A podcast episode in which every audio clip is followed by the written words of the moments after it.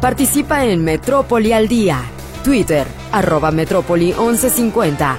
Facebook, Radio Metrópoli o en notisistema.com, sección Contacto.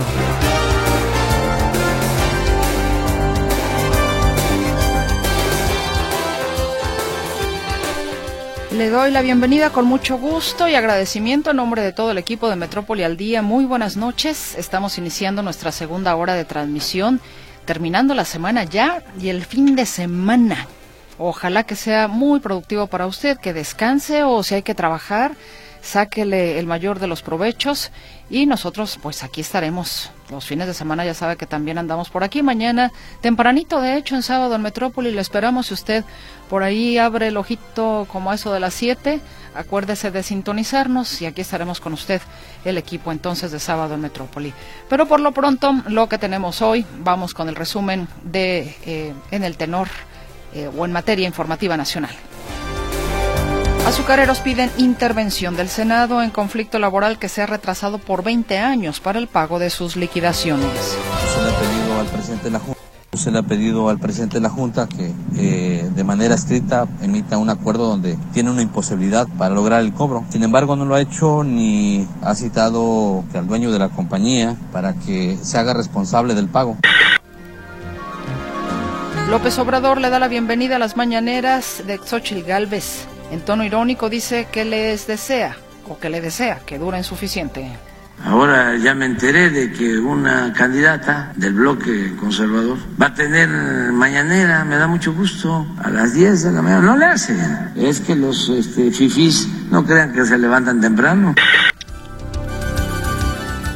Llega a México el cargamento de enseres electrodomésticos de China para los damnificados del huracán Otis. Se trata de 9.016 refrigeradores y 3.930 estufas. Ya empezaron a llegar los enseres domésticos que se compraron en China y esta es una muy buena noticia para la gente de Acapulco y de Coyuca. La Comisión Federal para la Protección contra Riesgos Sanitarios aprobó el uso de emergencia de la vacuna patria contra el COVID-19 en México. Por su parte, expertos de la salud coinciden en que la aplicación de la vacuna patria ya no sería de gran utilidad, ya que fue realizada con la primer variante de COVID-19.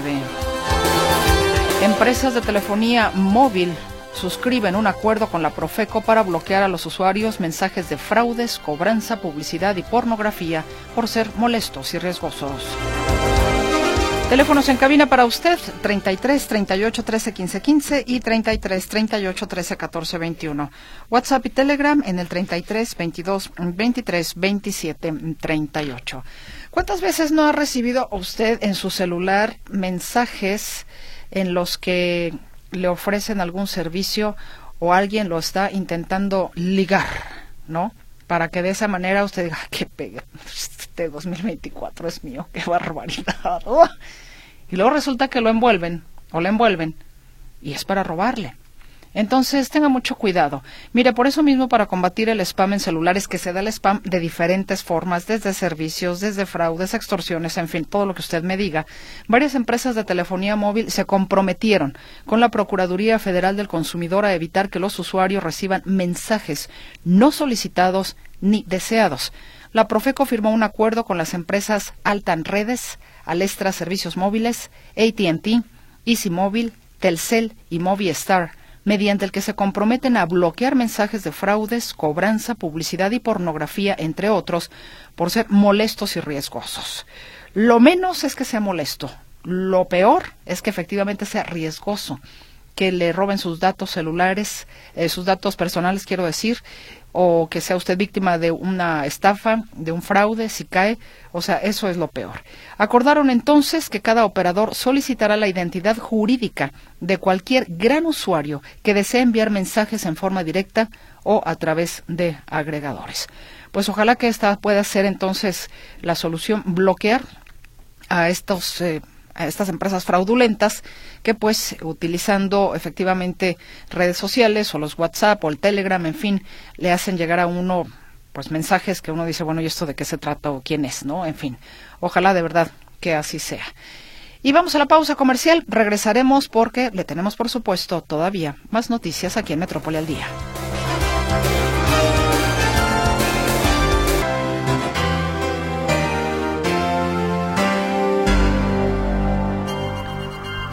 Hoy mi compañero José Luis Jiménez Castro en su programa de 11 a 12, módulo de servicio, estuvo conversando con la gente de bosques urbanos.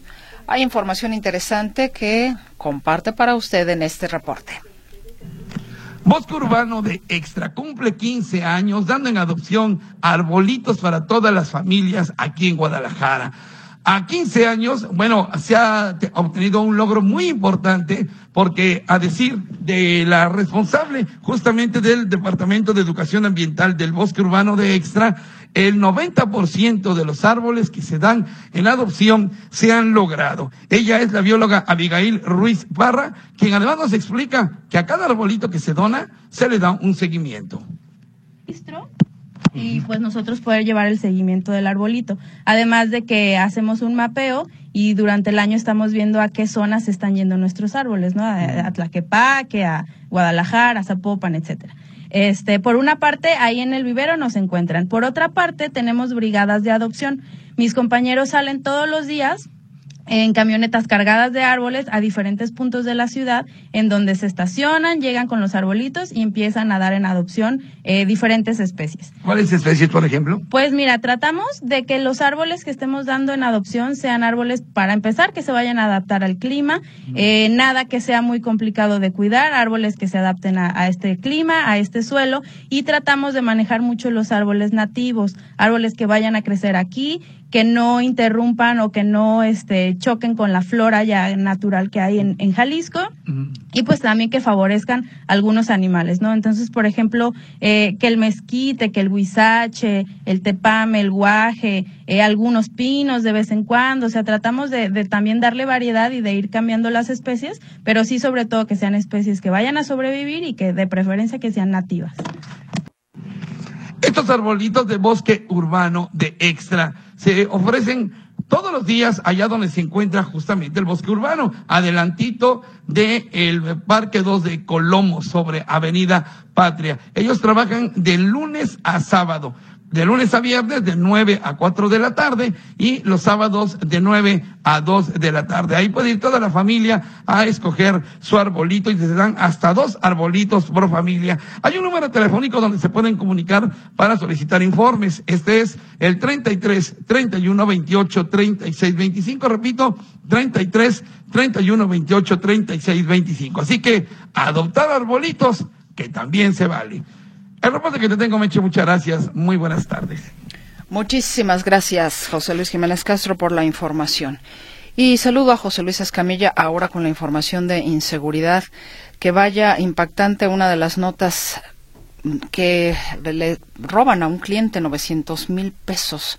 José Luis, la vez que me dieron el cristalazo, que se llevaron 60 pesos, yo casi lloraba, y decía, bueno, ahora la, afectación que le hacen a tu patrimonio, tener que invertir un dinero en poner un nuevo cristal al auto, yo no me quiero imaginar que te hayan robado 900 mil pesos, ¿no?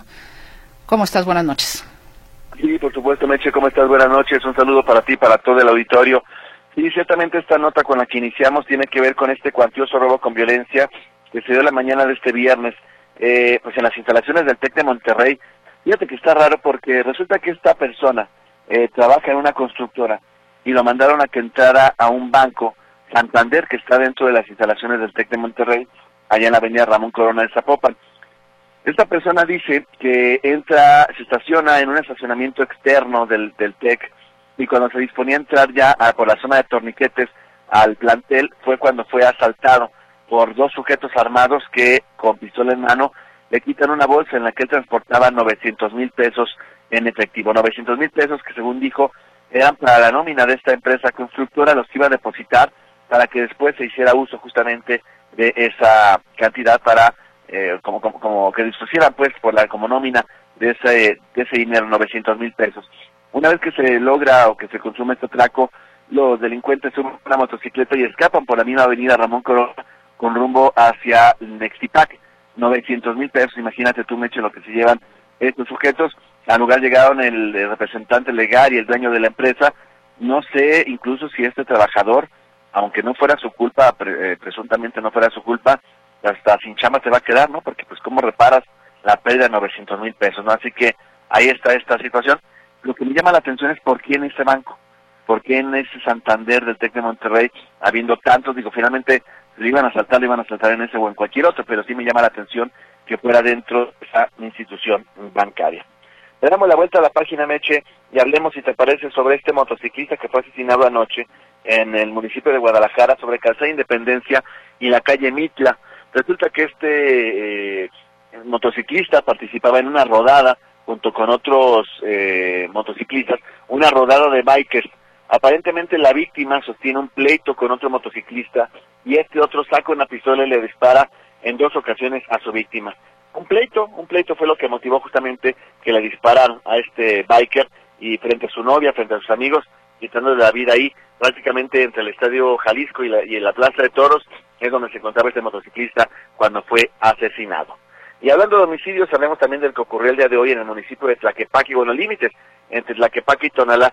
Resulta que la Policía Municipal de Tlaquepaque recibe un reporte de, que en la colonia Los Puestos, en la calle Independencia, estaba el cadáver de una persona eh, dentro de un, de un canal pluvial. Llega la policía de Tlaquepaque, busca, no encuentra nada, pero peinan la zona y metros adelante localizan dentro de este canal pluvial el cadáver de un hombre de aproximadamente 30 años que estaba sumergido en el agua. Eh, ahí resultó que ya era ya era el municipio de Tonalámeche, ahí ya no era Tlaquepaque, sino que ahí ya era la colonia Santa Paula del municipio de Tonalá. Se informó que esta persona vestía una chamarra en color negro, una camiseta de resaque en color blanco, pants negro y tenis blancos. Es lo que vestía esta persona que fue encontrada sin vida allá en el municipio de, con los límites entre San Pedro, Tlaquepaque y Tonalá, pero presuntamente en Tonalá. Eh, hablemos, si te parece, Meche, ahora otro asunto, como lo que tiene que ver con eh, la muerte de la mamá de Caro Quintero, la muerte de, de la mamá de Rafael Caro Quintero. Se trata de una mujer de 94 años de nombre Herminia Quintero, Herminia, perdón, Hermelinda Quintero. Hermelinda Quintero es la señora, la mamá del narcotraficante Rafael Caro Quintero. Eh, fíjate, uno, uno por, por, el estado físico que tiene Caro Quintero y por la edad que aparenta, uno pensaría que ella no tenía madre, pero no, resulta que sí.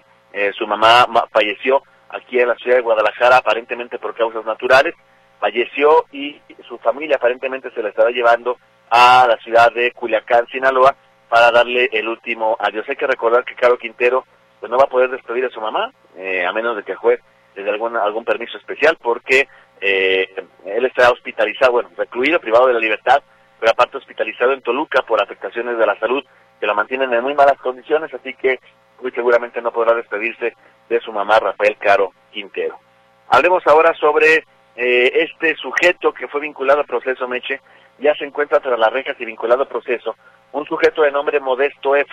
Resulta que el pasado eh, 14 de enero, este sujeto allá en el municipio de Poncitlán manejaba borracho, me echó una camioneta modelo 88 y resulta que manejando borracho se sube a la banqueta y atropella a una niña que estaba jugando ahí, a una pequeñita que estaba jugando en la banqueta, la prensa con todo un muro y prácticamente le quita la vida de manera inmediata. Este sujeto eh, choca incluso contra la fachada de una casa, policías municipales logran detenerlo y es así que es puesto a disposición de un juez que decide vincularlo al proceso por el delito de homicidio eh, culposo, eh, homicidio a título de culpa grave. Aquí lo lamentablemente es que en lugar de que él se quede en prisión preventiva, el juez que conoce de este tema decide que él pueda seguir su proceso en libertad. Solamente tiene que estar yendo a juzgado ocasionalmente para firmar, pero este sujeto que le quita la vida a una niña podrá seguir su proceso en libertad. Y ya para terminar este reporte, Meche, únicamente hablemos sobre estos sujetos que fueron vinculados al proceso porque fueron detenidos por la Guardia Nacional en posesión de un armamento, de un arsenal. Esto ocurrió en Teocuitatlán de Corona. Yo la semana pasada te platicaba sobre la detención de José C., Gustavo G., Gerardo L., Osvaldo H. y José N. Eh, a los cinco fueron detenidos en el municipio de Teocuitatlán de Corona en posesión de un arsenal. Ellos traían siete fusiles, una pistola, chalecos, eh, casi 300 cartuchos útiles, dosis de droga y demás. Bueno, esos sujetos ya fueron detenidos, fueron vinculados al proceso por el delito de homicidio a título de culpa grave, perdón, perdóname, homicidio, eh, violación a la ley federal de armas de fuego y explosivos. Estos cinco sujetos que pues ya están en prisión preventiva, van a ser detenidos por la, por la Guardia Nacional y puestos a disposición de la Fiscalía General de la República. Mi reporte, Mechi. Buenas noches. Te agradezco enormemente la información, José Luis Escamilla, que descanses y que tengas un estupendo fin de semana, compañero. Igualmente, hasta luego. Que estés muy bien. Elementos de la Unidad Estatal de Protección Civil y Bomberos auxiliaron a una mujer cuya pierna quedó atorada en la rejilla de una boca de tormenta en la vía Manzanillo a su cruce con Artesanos, en la colonia homónima de San Pedro Tlaquepaque. Debido a que la pierna terminó atrapada, los brigadistas tuvieron que activar el equipo de rescate urbano para liberar la extremidad, que ya presentaba problemas de circulación por la presión de la rejilla. Imagínese usted nada más que susto. Al momento de caer, se inflamó su rodilla, lo que impedía que, pudiera eh, que, le pudieran sacar la pierna. Eso fue lo que señaló el comandante Ignacio Aguilar Jiménez de Protección Civil Jalisco. Se ocupó eh, equipo hidráulico, también algunas herramientas de mano, esto para poder abrir espacio, crear este acceso y poder sacar la extremidad con las menores eh, lesiones posibles. Después de una hora de maniobras, la afectada fue liberada y trasladada a un hospital de Liste por personal de la Cruz Roja. Su estado de salud se reporta regular, pues revisarán o estuvieron revisando la condición de su pierna al quedar varias horas prensada. Así es de que, bueno, tenga usted muchísimo, muchísimo cuidado. De repente hay rejillas que están abiertas, uno no las ve, va distraído, en fin. Esa ciudad de repente tiene algunas trampas que pueden ser, si no mortales, que eso es lo peor, por supuesto, sí, generar lesiones de consideración. Y saludo a mi compañero Arturo García Caudillo, que nos informa que la refinería de Dos Bocas finalmente producirá gasolinas a partir del 28 de febrero. Arturo, te escuchamos con los detalles, por favor.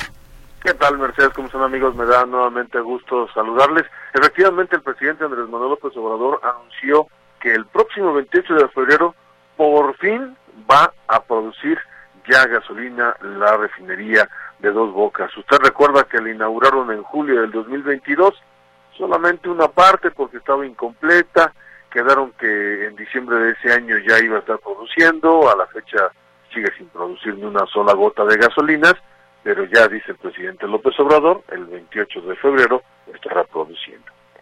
La refinería de Dos Bocas, que va a tener capacidad para 280 mil barriles de gasolina, ya empieza a producir a toda su capacidad el 28 de febrero. Para los que estaban muy desesperados. Y también que se conozca cuánto tiempo lleva construir una refinería. Me gustaría que fueran y que la vieran. La nueva refinería de Dos Bocas nos está costando 12 mil millones de dólares. para que tengan una idea de cómo estaba el precio en ese entonces. Fue muy bueno invertir en la refinería de Dos Bocas, porque esa refinería no cuesta 12 mil. Si la hacemos eh, ahora nos cuesta 20, 25 mil millones de dólares. Ese es el otro punto, el costo de esta refinería. Mm, remontándonos a mayo, junio, julio del 2022, el precio anunciado por el propio presidente Andrés Manuel López Obrador era de 9 mil millones de dólares lo que iba a costar esta refinería.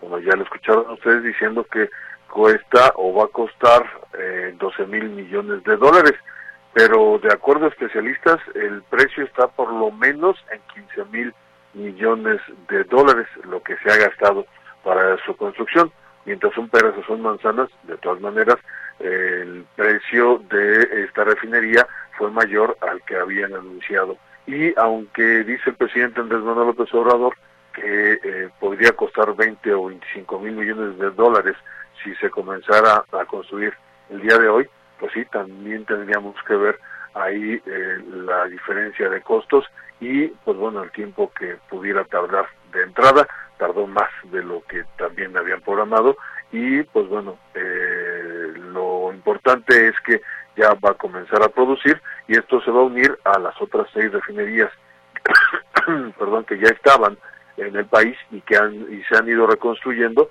para lo cual también se ha invertido bastante dinero, dos coquizadoras eh, eh, nuevas, una en Tulancingo y otra en Salina Cruz, y pues la refinería de Deer Park, que se compró en Houston, que Pemex tenía el 49% de las acciones y, ya ahora es eh, México el dueño al 100% de esta refinería en el estado de Texas en la Unión Americana. Y aún así, dice el presidente López Obrador, para eh, completar la demanda de combustibles en el país, haría falta comprar otra o construir otra, así es que le va a dejar ese encargo a la próxima administración. Y reporte Mercedes. Buenas noches. Arturo, bueno, eh, hablando de dinero, de inversiones también, pues en otro tema, el gobierno de la República invirtió en enseres domésticos para los afectados por el huracán Otis. Eh, y ya llegaron algunos, ¿no? De hecho, el día 22 eh, de, de, de este mes, es decir, hace cuatro días, arribaron al puerto de Lázaro Cárdenas en Michoacán el, primer eh, lote, el primer eh, o los primeros contenedores, 107 contenedores en total, eh, con los primeros refrigeradores y estufas que se le compraron a China para apoyar a los damnificados por el huracán Otis. esto, pues, una promesa que había hecho el gobierno de la República y que el presidente Andrés Manuel López Obrador evidentemente destacó porque pues ya están eh, repartiéndose eh, estos eh, seres electrodomésticos en Acapulco. Ayer llegaron al puerto, fueron trasladados en otro en otro buque de Lázaro Cárdenas hacia Acapulco y ahí fueron ya recibidos, ya se bajaron, se subieron a los al transporte terrestre y estarán siendo o estarán comenzando a repartirse probablemente a partir del día de mañana. Pero escuchemos al presidente López Obrador. Y agradecer al gobierno de China porque ya empezaron a llegar los seres domésticos que se compraron en China y esta es una muy buena noticia para la gente de Acapulco y de Coyuca. Se siguen entregando canastas básicas todos los días de alimentos y se continúan distribuyendo los paquetes de enseres domésticos. Ya resolvimos lo que nos hacía falta, que no se pudo adquirir en el mercado nacional de electrodomésticos. Ya están llegando los barcos de China y van a llegar también de Corea y ya con eso vamos a poder cumplir con el compromiso lo más pronto posible. En total van a ser ocho envíos, el primero de los cuales, como decíamos, llegó este día 22 eh, con 9.016 refrigeradores y 3.930 estufas. Esto para eh, que a final de cuentas sumen, eh, bueno, el contrato con China fue por 60.000 refrigeradores, casi casi 60.000 refrigeradores y más de, de 34.000 estufas en tanto que el contrato con Corea fue por 39 mil refrigeradores y estos pues también van a ir llegando de a poco, poco a poco, porque pues en el mercado nacional no había eh, tantos refrigeradores ni tantas estufas eh, para entregarle a los damnificados. Lo único que sí eh, pudieron encontrar fueron los colchones y los ventiladores, porque es parte del paquete de enseres electrodomésticos que están entregando a los damnificados de Acapulco y de Coyuca de Benítez. Ahora sí, Mercedes.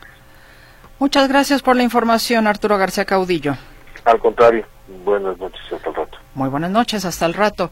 Y antes de irnos a la pausa, rápidamente, para responder a la inquietud de Marta Madrigal, bueno, ya me comuniqué con quien sabe, en este caso Katia Plasencia, porque la señora Marta Madrigal nos preguntaba o nos decía, vi en Facebook y en YouTube, que la actriz Kate del Castillo sufrió un accidente que falleció. ¿Saben si es cierto? Y Katia me contesta, dice, falso, esa nota tiene años manejándose, pero es virus. Está tan viva que va a ser una bioserie de Chabela Vargas. Y sí, anunció Kay del Castillo hace un par de días, ¿no? Que efectivamente, pues hará esta bioserie. Eh, se prepara ella para protagonizar a la cantante Chabela Vargas. Entonces, Marta, pues bueno, parece ser entonces, de acuerdo a lo que me dice Katia, que vienen matando a, a del Castillo. Y no es la única, ¿no? A varios artistas de repente te encuentras en YouTube, ay, ya se murió tal, tal, tal, tú, ay, ¿cómo? Y ya mejor vas y confirmas y dices, bueno, ¿qué, ¿Qué gana la gente con inventar ese tipo de cosas? No entiendo yo. En fin. Bueno, es un virus, nos dice, en estos virus tecnológicos. Ahí está, Martita, contestada su pregunta. Vámonos a la pausa y regresamos con la información deportiva.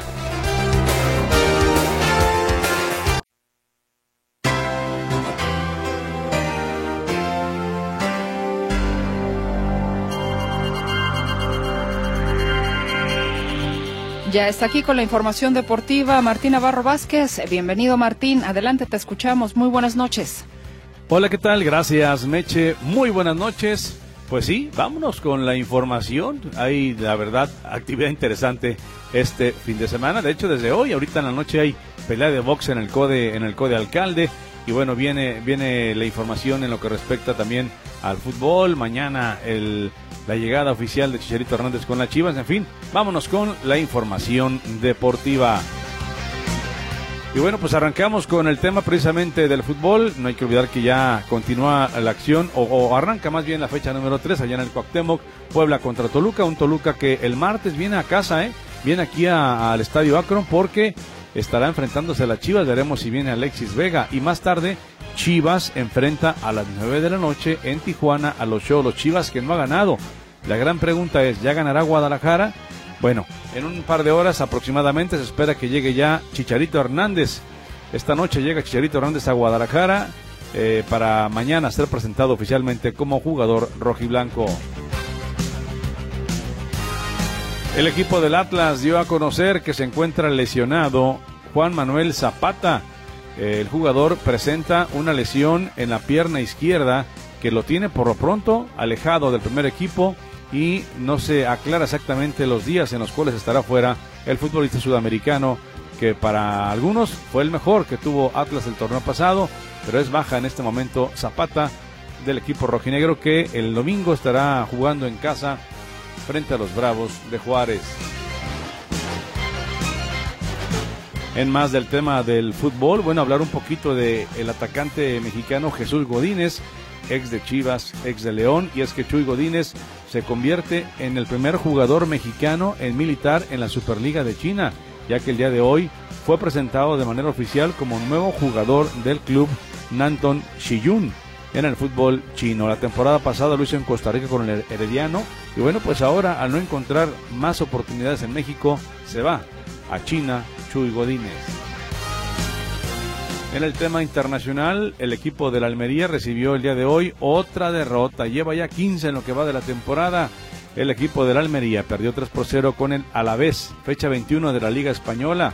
César Montes jugó todo el partido con el equipo de la Almería que lleva 15 derrotas, 6 empates, 0, 0 ganados. No ha ganado en lo que va de la campaña y es el peor equipo de la temporada allá en España. Y bueno, rumbo a la final de la Copa del Rey, el día de hoy se da a conocer ya el rol de los partidos de semifinales, cómo quedaron las llaves, cómo quedaron los cruces. Bueno, el conjunto que dirige el mexicano Javier el Vasco Aguirre se estará enfrentando a la Real Sociedad. Por su parte, el equipo de Atlético de Madrid le tocará en este caso enfrentarse al Athletic Club de Bilbao. Los encuentros se van a llevar a cabo 6, 7 y 8 de febrero, la ida y la vuelta tienen que definir bien 27, 28 o 29 de febrero. Insisto, aún por confirmar. El técnico alemán Jürgen Klopp anunció que dejará a Liverpool al final de la temporada tras casi nueve años de dirigir a ese equipo en la Liga Premier de Inglaterra. Klopp, quien llegó al Anfield, a Anfield en octubre del 2015, llevó a Liverpool a la gloria europea ganaron la Champions en 2019, luego ganaron una liga que no ganaba desde hace 30 años el equipo de, Liverpool, luego ganó la FA Cup, una Copa de la Liga, la Supercopa de Europa y un Mundial de Clubes.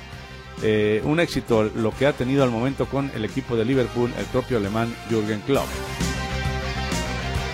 La Comisión de Apelación de la FIFA confirmó la suspensión por tres años de actividades relacionadas con el fútbol al expresidente de la Federación Española de Fútbol, Luis Rubiales, por el beso forzado a la internacional Jenny Hermoso, que hoy milita con el equipo de los Tigres.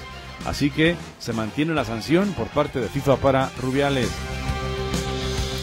Y bueno, en otro tema, también hay que hablar un poquito de lo que está ocurriendo por allá en Inglaterra, porque el Manchester City batalló para vencer de visita al Tottenham, un gol por cero en la FA Cup, con un gol del holandés qué en instantes finales. Y bueno, pues el equipo de Guardiola avanza a los cuartos de final de la FA Cup, mientras que el Chelsea jugará un partido de desempate luego de que empató 0, 0 por 0 ante el conjunto de Aston Villa. Y bueno, para cerrar dos temas, uno de ellos en lo que respecta a la final del Abierto de Australia en la categoría varonil, lista, lista la final. Sorpresa el día de hoy. Resulta que Nova Djokovic, pues que tenía ya rato sin, sin caer, sin perder, tenía 2.195 días sin perder en Australia y hoy queda eliminado. Cayó 6-1, 6-2, 6-7 y 6-3 ante el tenista italiano Yannick Sinner el cual se enfrentará en la final al ruso Daniel Medvedev, quien despachó y eliminó 5-7, 3-6, 7-6, 7-6, 6-3 a el alemán Alexander Zverev. Y para cerrar, bueno, hablemos de clavados, y es que el mexicano Osmar Olvera se muestra muy feliz por ser uno de los nominados a mejor clavadista del año por la World Aquatics asegura que ahora solo piensa en conseguir la plaza olímpica en sincronizados y aquí lo escuchamos. ahorita el objetivo principal es conseguir la plaza para el sincronizado y obviamente pues seguir demostrando, seguir disfrutando y, y nada, prepararnos ahora sí que para lo importante que son los olímpicos. El fogueo y lo importante que será esta competencia también de cara a lo que mencionas, ¿no? La justa olímpica que estamos hoy justo a seis meses. Sí, es este, sumamente importante tanto este campeonato mundial como las próximas copas del mundo.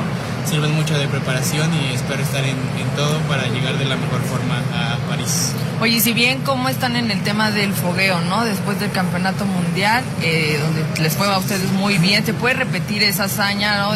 Y más teniendo de parámetro a seis meses hoy exactamente de París.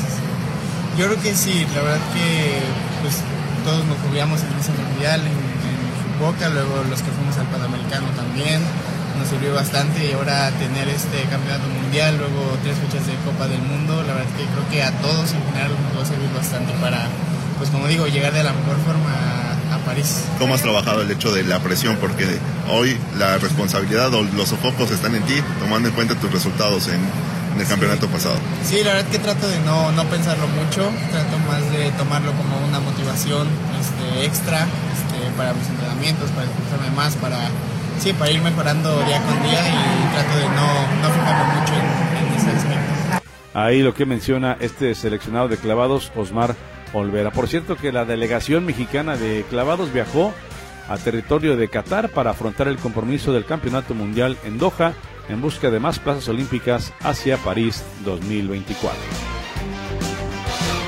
Lo que tengo los deportes, Meche, gracias. Muy buenas noches. Vamos a la pausa. Vamos a una pausa comercial y enseguida regresamos.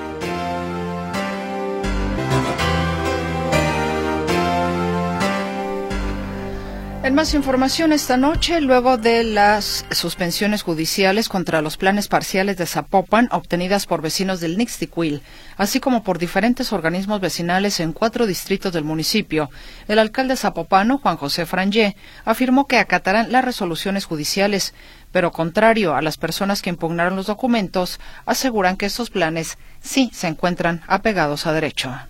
Nosotros teníamos un plan parcial muy antiguo. Estos nuevos planes parciales son diferentes, son mejores de los que estaban tantos años con unos planes parciales y un crecimiento desorbitado, este, un crecimiento, pues todo el mundo quiere invertir en Zapopan, todo el mundo quiere vivir en Zapopan.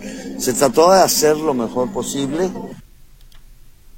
El edil aseguró que los planes fueron elaborados a conciencia y el municipio combatirá también de manera legal estos amparos Calificó los planes como balanceados en lo que compete a las áreas protegidas, así como en el desarrollo de industria y creación de vivienda. Y de Zapopan vamos a Tonalá. Después de 40 años de operaciones, el Pleno del Ayuntamiento de Tonalá aprobó el cierre definitivo del rastro municipal, ubicado en la colonia El Mirador de este municipio y que se encontraba clausurado desde mediados del año pasado. La medida tuvo el respaldo de instancias sanitarias estatales y fue votada por unanimidad por los regidores, en relación al mismo tema, se turnó a la Comisión de Hacienda Municipal y Presupuestos la propuesta de analizar la factibilidad de crear una asociación público-privada para la operación de un nuevo matadero en sede alejada de los núcleos poblacionales. A través de este esquema, introductores aportarán recursos y el municipio otra parte para contar con un nuevo rastro. Bueno, y ya que estamos hablando de animales, Benito, la jirafa que estuvo en Chihuahua, pues parece ser que finalmente, y gracias al empuje de muchos activistas animaleros, pudo cambiar a African Safari un lugar más adecuado para su especie, porque lo que estaban reportando desde hacía ya varios meses en cuanto a la calidad de vida y en cuanto al clima en el que estaba esta jirafa Benito, pues estaba digamos, deteriorando su salud, estaba deteriorando su calidad de vida. Este es un trabajo de mi compañero, Ricardo Camarena. Se convirtió en la jirafa más famosa de México. Esta semana su vida cambió como resultado de una lucha emprendida desde hace meses por grupos defensores de los derechos de los animales que evidenciaron las condiciones de maltrato en las que vivía este ejemplar. Hoy se encuentra en un nuevo espacio que le promete una mejor calidad de vida. Hoy echamos un vistazo al rescate de Benito. Benito permanecía desde mediados del año pasado en el Parque Central de Ciudad Juárez en Chihuahua, dependiente del gobierno estatal. Sus condiciones de vida eran verdaderamente precarias. Desde entonces se pugnaba por el traslado de la jirafa. No era un caso aislado. En entrevista con El País, Jessica Salas, abogada que seguía de cerca el tema, hablaba de lo que ya había ocurrido con otro ejemplar. El anterior no se encontraba en las mejores condiciones. Este, tenemos precedentes de que en tiempo de invierno se le cangrenaron las orejas y la colita, la colita incluso se le cayó, este, se enfermaba constantemente, no tenía los mejores cuidados, siempre estuvo solo. Personal de aquí del, del parque me llegó a decir es que le decían que estaba loquito, porque cuando andaba en época de celo y así se empezaba a golpear solo, porque pues es obvio, o sea, es un, es un ser vivo que necesita la convivencia además de su especie. Pero el punto más crítico se registró a principios de este año cuando el invierno recrudeció en aquel estado del país. Benito padecía las bajas temperaturas. En entrevista con Azteca, Perla Iris Guzmán, integrante del colectivo Salvemos a Benito, exponía cuál era su situación. Condiciones óptimas no tienen absoluto puesto que es un parque, es un parque público, no es un zoológico, no tiene gente a su cuidado durante un, periodo prolongado de, del día tiene un veterinario que va y lo visita esporádicamente y nada más lo ve desde afuera porque no tiene una instalación correcta para hacer una revisión este, exhaustiva. Eh, las condiciones óptimas para él eh, no se encuentran en esta ciudad porque Ciudad Juárez está ubicada en un desierto. Aquí las temperaturas son extremadamente eh, calurosas y extremadamente frías. Eh, él se puede adaptar al, calor siempre y cuando tenga vegetación a su alrededor. Él, se alimenta de árboles de, acacia, de hojas de acacias, pero no tiene árboles a su alrededor, tiene un solo pino y está ya todo mocho, mordido, eh, trozado. Entonces no tiene árboles, no tiene vegetación a su alrededor y en tiempo de invierno ellas no pueden regular la temperatura por su altura, entonces ellas se congelan de las patas y de la parte alta de su cuerpo, que es todo el cuello y la cabeza.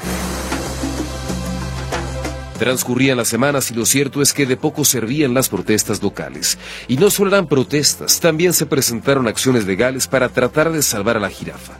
El tema avanzaba lentamente hasta que llegó a oídos de la prensa internacional y finalmente todo comenzó a cambiar cuando el caso de Benito llegó a la mañanera del presidente de México, Andrés Manuel López Obrador, quien tras conocer el tema giró instrucciones para que se revisara el asunto y se tomaran cartas al respecto. Le corresponde al gobierno del Estado, pero nosotros eh, ayudamos.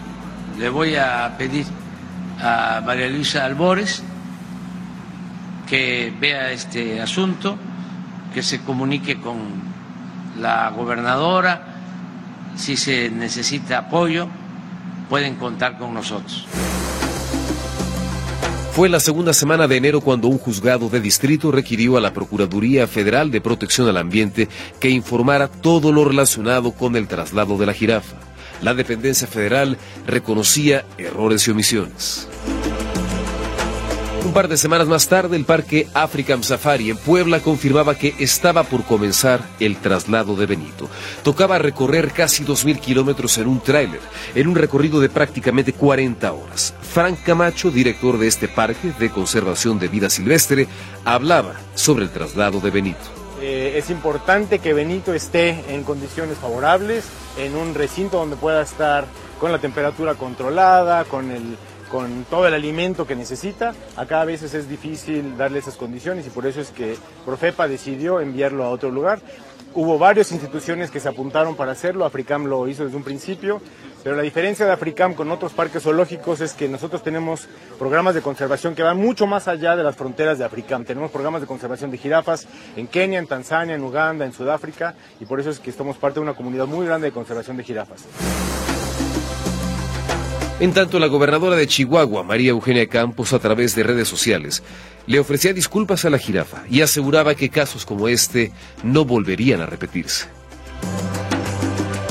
Tras meses de la lucha social, mediática y jurídica, esta semana se realizó el traslado.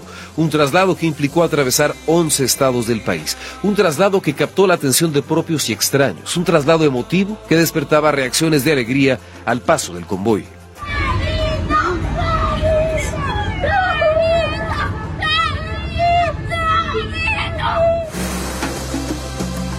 Hoy Benito se encuentra en su nuevo hogar, en Puebla, en espera de su proceso de integración con el resto de las jirafas que se encuentran en este parque de conservación.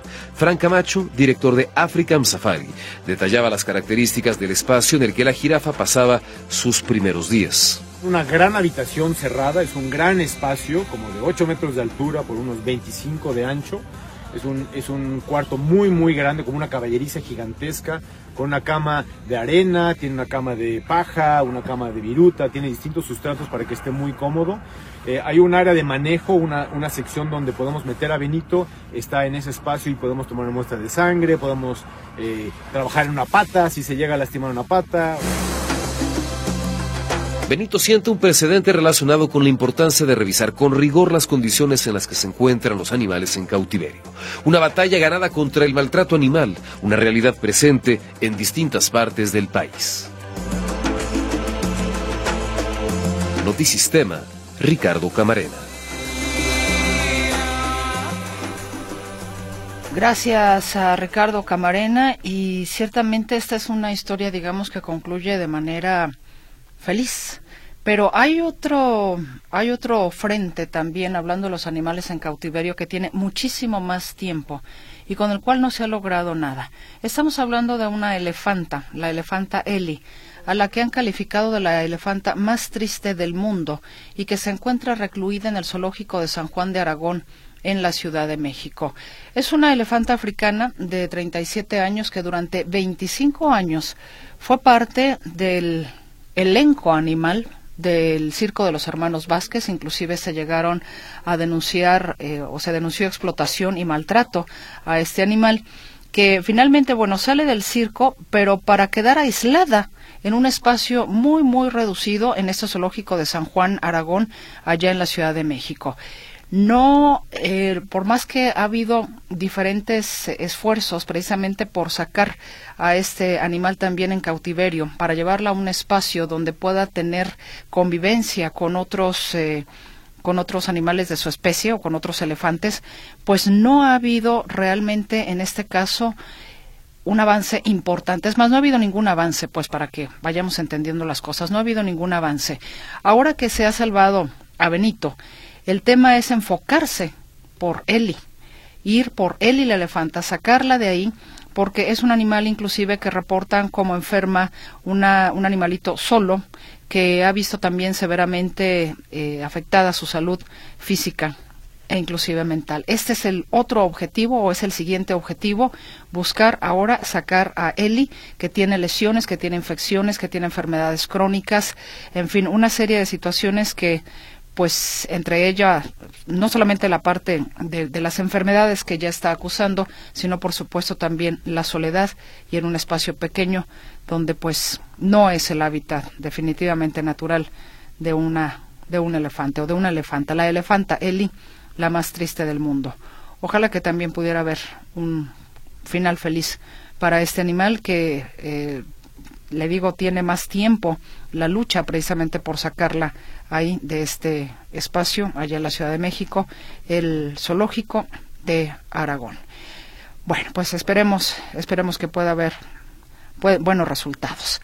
Y vayámonos ahora con mi compañero Arturo García Caudillo. Bueno, no sin antes comentarle a usted eh, rápidamente una nota por si fuera del interés. La Secretaría de Seguridad del Estado, a través de la Universidad Policial de Jalisco, lanzó la convocatoria para integrar la primera generación de la licenciatura en Seguridad Ciudadana, la cual se impartirá en el plantel inaugurado el pasado mes de octubre en la Avenida Río Nilo en Guadalajara. La especialidad tendrá una duración de 12 cuatrimestres. Para unirse a la licenciatura es necesario pertenecer a una institución de seguridad pública o afín y contar con bachillerato concluido. Las preinscripciones estarán abiertas hasta el 29 de febrero del año en curso y pueden realizarse en www.govhal.mx diagonal preregistro Unipol. Le repito la página www.govhal.mx diagonal preregistro Unipol. Saludo ahora a mi compañero Arturo García Caudillo con más información. Ahora sí que la última de este espacio informativo, Arturo, el presidente vuelve a postergar la inauguración completa del tren Maya. Sí, eh, esto porque le quedan pendientes algunas obras que están cercanas al tren Maya, de acuerdo a lo que explicó el día de hoy, que estuvo en Campeche para la inauguración de una gasolinera del bienestar. Bueno, dice el presidente Andrés Manuel López Obrador que había pendiente una obra, eh, una especie de acueducto una, obra hídrica o hidráulica para eh, la zona donde estuvo justamente el día de hoy y entonces pues él tuvo que decidir que esperar un poco más de tiempo para inaugurar la eh, tercera y última etapa del tren Maya, que sería, eh, de acuerdo a lo que había informado originalmente, se iba a inaugurar la tercera semana del mes de febrero y pues bueno, ahora tendrá que esperar a que pasen las elecciones. Y antes de que yo termine, se va a inaugurar el Tren Maya eh, y les va a ayudar mucho. Y la recomendación eh, es de que se cuide. Ahora falta pues seguir trabajando en el Tren Maya para eh, concluirlo. Yo espero que pronto ya lo inauguremos. Así es que independientemente de lo que ha ocurrido con los retrasos que ha sufrido en las últimas semanas, los días que ha tenido que permanecer detenido, las horas de espera de muchos de los pasajeros, pues bueno, ahora en la tercera etapa también tendrá que esperar.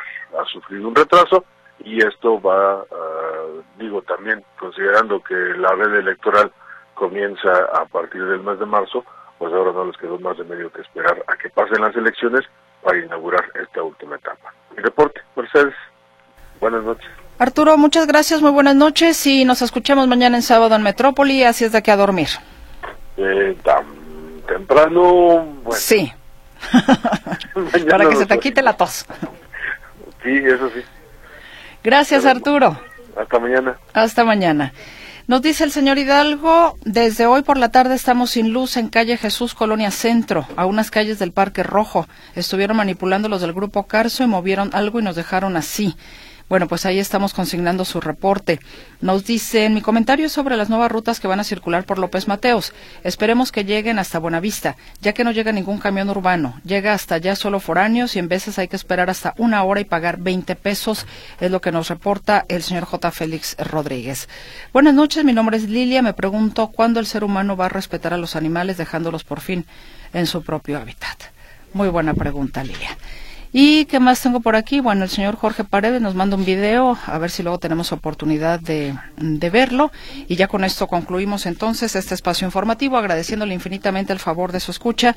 Espero que tengan un gran fin de semana y si se levantan mañana tempranito, aquí estaremos con usted despuesito de las 7 de la mañana en sábado en Metrópoli. Hasta José Luis Escamilla va a venir. ¿Verdad, José Luis? Sí, ahí está. ¿Qué hubo? Invitado especial mañana. Gracias, buenas noches, que descanse.